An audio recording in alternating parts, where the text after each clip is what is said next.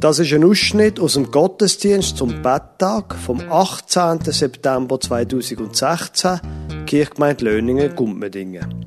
Sie hören die Lesung aus Matthäus 25, 34 bis 40, vortragen auf Persisch vom Ramazan Akbari und auf Deutsch von der Gabriela Tanner.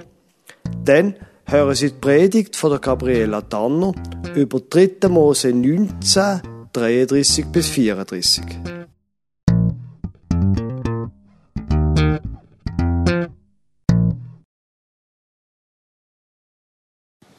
آنگاه به عنوان پادشاه به کسانی که در طرف راست منن خواهم گفت بیایید ای عزیزان پدرم. بیایید تا شما را در برکت ملکوت خدا سهیم گردانم. برکاتی که از آغاز آفرینش دنیا برای شما آماده شده بود. Da wird dann der König sagen zu denen zu seiner Rechten, Kommt her, ihr Gesegneten meines Vaters, ererbt das Reich, das euch bereitet ist von Anbeginn der Welt. زیرا وقتی من گرسنه بودم شما به من خوراک دادید تشنه بودم به من آب دادید غریب بودم مرا به خانهتان بردید Denn ich bin hungrig gewesen und ihr habt mir zu essen gegeben. Ich bin durstig gewesen und ihr habt mir zu trinken gegeben. Ich bin ein Fremder gewesen und ihr habt mich aufgenommen. برهنه بودم به من لباس دادید بیمار و زندانی بودم به من ایتام آمدید Ich bin nackt gewesen, ihr habt mich gekleidet. Ich bin krank gewesen und ihr habt mich besucht.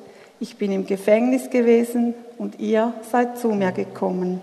نیکوکاران در پاسخ خواهند گفت خداوندا کی گرسنه بودید تا به شما خوراک بدهم کی تشنه بودید تا به شما آب بدهم Dann werden ihm die Gerechten antworten und sagen, Herr, wann haben wir dich hungrig gesehen und haben dir zu essen gegeben oder durstig und haben dir zu trinken gegeben?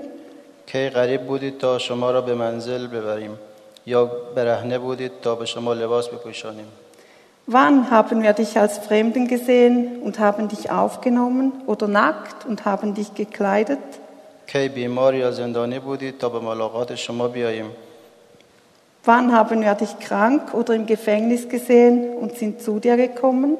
آنگاه با ایشان خواهم گفت وقتی این خدمتها را به, براد... به کوچکترین برادر من کردید در واقع من به من نمودید und der König wird antworten und zu ihnen sagen, Wahrlich, ich sage euch, was ihr getan habt, einem von diesen, meinen geringsten Brüdern, das habt ihr mir getan. Liebe Gemeinde, zum Anfang von der heutigen Predigt lese ich Ihnen ein Betttagsmandat von der Schaffhauser Landeskirche vor, wo es heißt: Unzählige Menschen sind nach wie vor auf der Flucht. Die Beweggründe sind verschieden. Sie fliehen vor Krieg, Hunger, Terror und vor allem auch vor Perspektivenlosigkeit. Sie hoffen auf eine menschenwürdige Zukunft an einem anderen Ort. Dabei wäre es doch viel besser, wenn sich in den entsprechenden Ländern die Situation vor Ort so ändern würde, dass niemand mehr zu fliehen braucht. Um dies zu erreichen, braucht es internationale Bemühungen auf höchster Ebene. In der Schweiz haben wir die Möglichkeit, politisch Einfluss zu nehmen. Was aber können wir sonst noch tun? Wir könnten uns zum Beispiel für jene Flüchtlinge einsetzen, die bereits unter uns leben.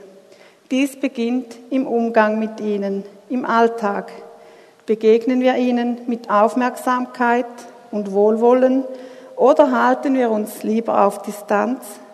Jedem Menschen gebührt Respekt aufgrund seiner Würde und Einzigartigkeit, unabhängig von Herkunft, Hautfarbe oder Sprache. Das ist unsere Überzeugung. Jesus sagt, wer einen dieser Geringsten aufnimmt, der nimmt mich auf.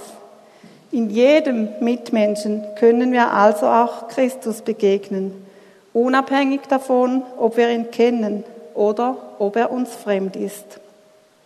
Durch gute Begegnungen können sich Beziehungen zwischen Menschen verändern. So können aus Fremden sogar Freunde werden. Heute begehen wir den eidgenössischen Dank, Buß- und Betag. Dieses Jahr könnten wir einmal ganz besonders dafür danken, dass wir in einem Land leben, aus dem niemand zu fliehen braucht. Wir könnten Buße tun im Hinblick darauf, dass wir uns zu wenig für Flüchtlinge eingesetzt haben. Und wir könnten für eine Besserung in all jenen Ländern beten, aus denen Menschen fliehen müssen. Und für uns persönlich könnten wir zudem noch den Vorsatz fassen, Fremden so zu begegnen, dass wir mit der Zeit sogar Freunde werden. Soweit zu dem Bettagsmandat. Da, wo wir am Anfang da auf dem Plakat gelesen haben, Fremde können Freunde werden, wird im Mandat ein genauer ausgeführt und in Bezug aufs Danken, aufs Bußtun und aufs Gebet gebracht und zielt aber schlussendlich schlicht und einfach ab auf die Frage, wie wir mit dem Fremden umgehen und wie wir den Leuten, die bei uns Zuflucht suchen, begegnen. Das Thema Flüchtling ist zurzeit sehr aktuell. Darum wird es eben auch im Bettagsmandat aufgegriffen. Aber es ist nicht nur aktuell, sondern auch uralt und immer wiederkehrend. Die Bibel die ist voll von Flüchtlingsschicksal. Es Fremdsein, es auf der Flucht sein, es Vertrieben werden, da kommt immer wieder vor und zücht sich das ganze Alte und auch das Neue Testament durch. Es fängt mit Adam und Eva an, geht weiter mit dem Kain, mit dem Noah, mit dem Abraham, wo auf Gottes Wort hin in ein unbekanntes, fremdes Land zücht der Jakob flüchtet vor dem Esau, der Jona vor seinem Auftrag. Eine Hungersnot bringt dem Jakob seine Sippe nach Ägypten. Der Mose flüchtet nach Midian und heiratet dort. Die Ruth kommt durch ihre Schwiegermutter nach Israel. Und das Neue Testament fängt mit der Flucht von der jungen Familie nach Ägypten an. Jesus ist also am Anfang von seinem Leben ein Flüchtlingskind. In seinem Stammbaum werden übrigens vier Frauen genannt. Tamar, Rahab, Ruth und Bathseba. Und alle vier Frauen haben einen Migrationshintergrund, wie man so schön sagt. Beweggründe zur Flucht sind damals und auch heute ebenso vielfältig wie all die Menschen aus der Bibel, die ich jetzt gerade aufgezählt habe. Der Bogen, der spannt sich von eigenem Verschulden bis zur Flucht wegen politischer Willkür, Krieg, Naturkatastrophen. Menschen werden vertrieben aufgrund ihrer Volkszugehörigkeit, ihren Ansichten oder auch ihrem Glauben. Wenn man die verschiedenen Geschichten von diesen Leuten liest, dann merkt man, dass die Gründe zur Flucht zwar sehr verschieden sind, aber es gibt auch etwas Gemeinsames. All die Flüchtlinge werden von Gott ganz besonders geliebt. Sie kommen immer wieder seine Zusage über, dass er bei ihnen ist, eben gerade auch in der Fremde. Und Gott betont sehr stark, dass diese Menschen unter seinem besonderen Schutz stehen und er dafür eintritt, dass sie im alltäglichen Leben gut behandelt werden. An mehreren Stellen sagt Gott uns darum, wie wir mit Fremden und Flüchtlingen umgehen sollen. Wir schauen eine so eine Stelle genauer an. Und zwar sind es zwei Vers, wo im 3. Mose Kapitel 19 stehen, Vers 33 und 34. Dort heißt es, wenn ein Fremder bei euch wohnt in eurem Lande, den sollt ihr nicht bedrücken. Er soll bei euch wohnen, wie ein Einheimischer unter euch und du sollst ihn lieben wie dich selbst. Denn ihr seid auch Fremde gewesen in Ägyptenland. Ich bin der Herr, euer Gott.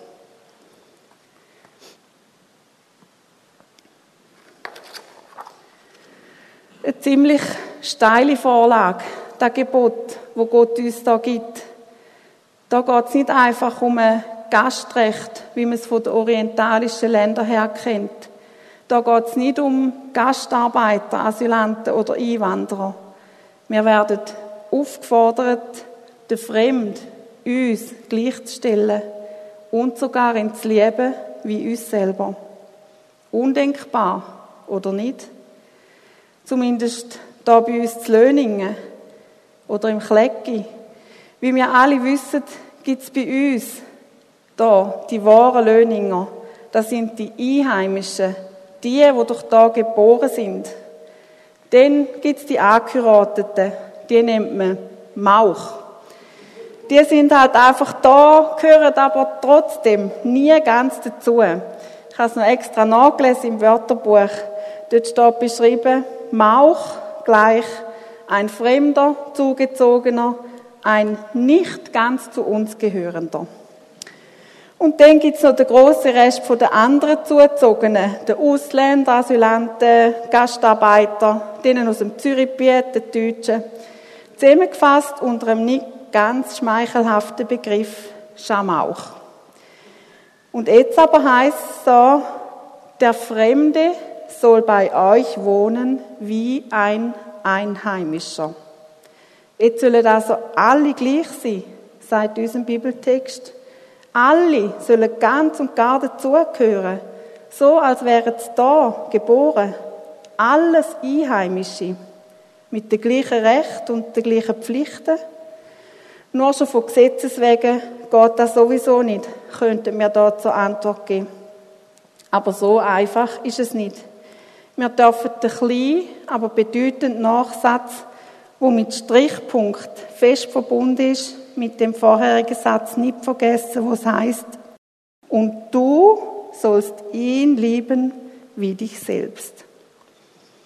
Da geht es nicht um eine politische Instanz, sondern um dich und um mich. Gott behaftet uns auf dem Du.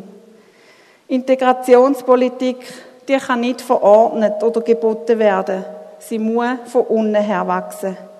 Und darum geht die Aufforderung an dich und an mich. Und sie kommt nicht einfach aus dem Leeren raus. Gott knüpft an unsere eigenen Erfahrungen vom Fremdsein an. Die Israeliten sollen sich erinnern an die Zeit, wo sie ja selber Fremde sind, in Ägypten. Sie sollen sich daran erinnern, wie das es ist, fremd zu sein und ausgrenzt zu werden. Auch wir alle haben schon erlebt, wie das es ist, fremd zu sein oder nicht dazu zu gehören. Für da müssen wir nicht einmal unbedingt ins Ausland gehen. Man kann sich gerade so fremd fühlen in einer Gruppe, wo die Leute ganz andere Ausdrucksweise pflegen, andere Gesprächsthemen haben, sich anders verhalten. In einer Gruppe von Intellektuellen, in einer Gruppe von Töfffahrern jemand Älteres in einer Gruppe von Teenagern, jemand Unsportliches in einem Fitnessstudio. Es ist kein schönes Gefühl zu merken, dass man nicht dazugehört, dass man vielleicht sogar ausgrenzt wird oder einfach keine Chance hat, dabei zu sein, weil man die Sprache oder die Angewohnheiten nicht kennt. Wir sollen uns erinnern, wie sich das anfühlt. Wir sollen uns in die Lage der Fremden hineinversetzen. Da ist einmal das eine. Und die zweite Begründung, die ist knapp und einfach. Ich bin der Herr, euer Gott. Gott stellt das Gebot von der Liebe und der Gleichstellung zu den Fremden in Bezug zu sich selber. Ich bin der Herr, dein Gott. Ich habe Fremdling lieb, also sollst auch du sie lieb haben. Wenn nicht, heißt, da jeder Fremd zu meinem Freund wird. Aber es heißt, da jeder Mensch, ob Einheimische oder Fremde, ob Arbeitslose, Ausgesteuerte, ob Deutschen oder Asylant, vor Gott die gleiche Würde hat, nämlich die Würde als Geschöpf von Gott. Die Liebe zum Nächsten, die bedeutet in dem Zusammenhang übrigens nicht unbedingt das Gefühl von der Liebe, auf diese Art würden wir das Gebot von der nächsten Liebe missverstehen. Liebe bedeutet an dieser Stelle, wie in den meisten anderen altorientalischen Vertragstexten, Ein loyales, solidarisches Verhalten einem Mitmensch gegenüber. So, wie ich zu mir selber loyal bin, so, wie ich um mein Lebensrecht kämpfe, so soll ich mich auch zugunsten vom Fremden anstrengen. Im Neuen Testament hat Jesus das Gebot von der Nächstenliebe übrigens zum Inbegriff und zur Zusammenfassung vom ganzen Gesetz erklärt und den Begriff vom Nächsten auf alle Menschen ausdehnt. So wie es in diesen Vers aus dem dritten Mose bereits angetönt ist. Und mehr noch, unser Umgang mit den Fremden wird bei Jesus sogar zum Prüfstein für unseren Umgang mit ihm selber angeschaut. Wir haben es schon gehört in der Lesung, wo Jesus sagt, ich war fremd und ihr habt mich aufgenommen. Und ein bisschen weiter, wer einer dieser Geringsten aufnimmt, der nimmt mich auf. Jesus identifiziert sich mit allen Menschen, wo fremd sind und nicht dazugehören. Und er selber hat uns auch vorgelebt, wie das es möglich ist, fremden Menschen zu begegnen. Jesus, er ist zu denen gegangen, wo ausgestoßen sind, wo die Leute mit dem Finger auf sie gezeigt haben und hat es aufgenommen im Kreis von seinen Freunden. Er ist zu den Zweiflern und den Fragenden gegangen und hat sie in seine Nähe geholt. Er ist auch zu den Kranken gegangen, hat Ausländer geheilt und mit ihnen geredet. Das Gleiche mutet Jesus auch uns zu. Wir müssen die Liebe aber nicht selber haben. Es ist vielmehr eine nächste Liebe, wo eben aus Gottes Liebe heraus ihre Kraft überkommt. Sie fängt in uns innen und wie vorher schon gesagt, von unten her an. Sie fängt im Kleinen an, bei dem einen Mensch, wo Gott uns über den Weg laufen lässt. Wir können nicht allen Flüchtlingen helfen und wir können nicht zu allen, die sich da bei uns fremd fühlen, eine Beziehung aufbauen und sie integrieren. Und nicht jede Geschichte hat ein Happy End, so sehr wir uns auch um eine Person bemühen. So wie wir aufgefordert sind, Fremdlinge wie Einheimische zu behandeln, so sind natürlich auch sie aufgefordert, sich an Pflichten und wo damit sich bringt zu halten. Integration braucht immer ein gegenseitiges Aufeinander zugehen. Und da ist unbestreitbar nicht einfach. Vor allem, wenn wir vom theoretischen Überlegen zum konkreten Handeln übergehen sollten. Ich habe zum Beispiel gemerkt, ich weiß eigentlich nicht einmal genau, was für Asylanten alles zu Löningen leben. Die in Walter können wahrscheinlich Auskunft geben. Aber ich kenne nicht alle, nur ein paar davon. Dafür kenne ich ganz verschiedene Leute in unserem Dorf, wo sich diesen fremden Menschen annehmen, wo Zeit und Energie investieren, wo für sie kämpfen und ihnen helfen, sich auch im Dschungel von Vorschriften und Bewilligungen zurechtzufinden. Und da finde ich wunderschön. Ich freue mich sehr, dass es Menschen gibt, die sich zur Aufgabe gemacht haben, die Menschen in unsere Dorfgemeinschaft und in die Arbeitswelt ihnen zu helfen. Es ist aber auch ganz klar nicht jedermanns Sache, gerade Tür und Tor zu öffnen. Ich bewundere die Leute sehr, die das machen. Aber es hilft auch, wenn wir jemanden auf der Straße freundlich grüßen ein Lächeln schenken, wenn wir vielleicht mal nach dem Namen fragen und uns den Namen auch merken, wenn wir ab und zu nachfragen, wie es geht oder mal etwas Kleines vorbeibringen. Es geht ja oft vor allem darum zu zeigen, dass wir den anderen sehen und wahrnehmen. Da kann jemand Fremdem sehr viel bedeuten.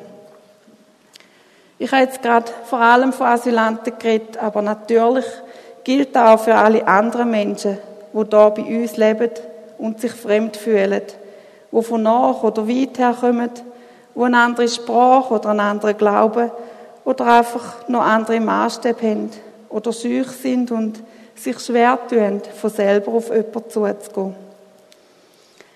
Was ich nicht ausblenden will, ist, dass Fremde uns oft auch Angst macht.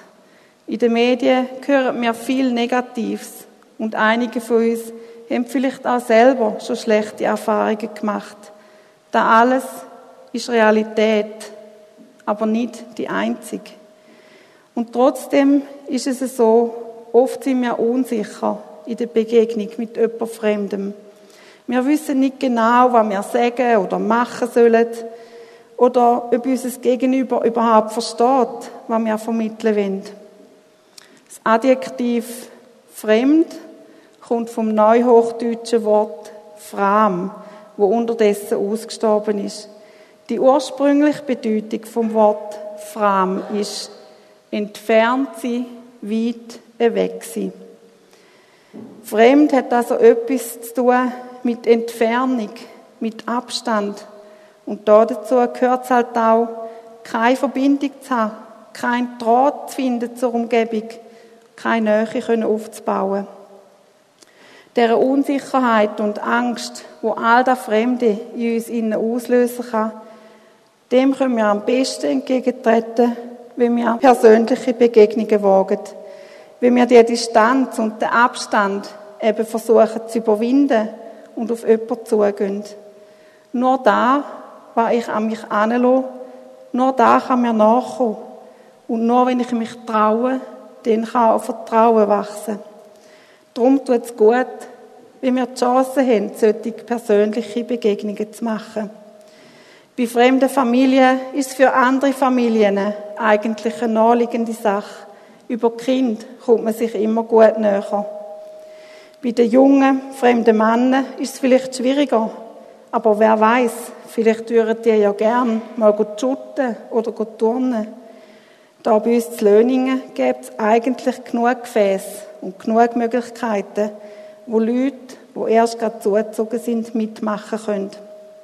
Und darum klingt es auch da und dort immer wieder, jemanden zu integrieren. Und manchmal klingt es auch nicht. Aber da soll uns nicht davon abhalten, es immer wieder zu versuchen.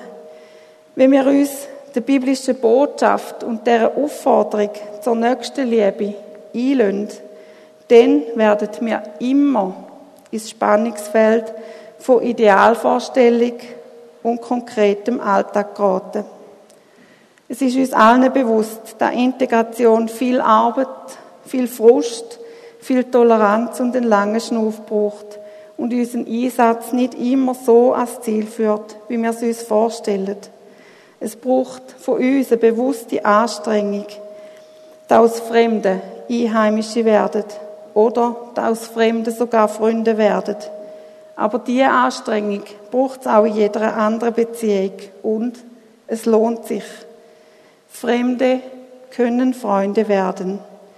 Ich will zum Schluss der Predigt noch mal kurz auf das Plakat zurückkommen und muss dazu abkommen, sonst ist es zu weit weg.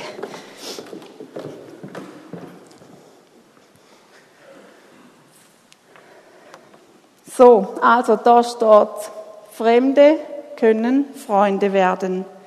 Der Satz, denke ich, ist bewusst in der Möglichkeitsform geschrieben.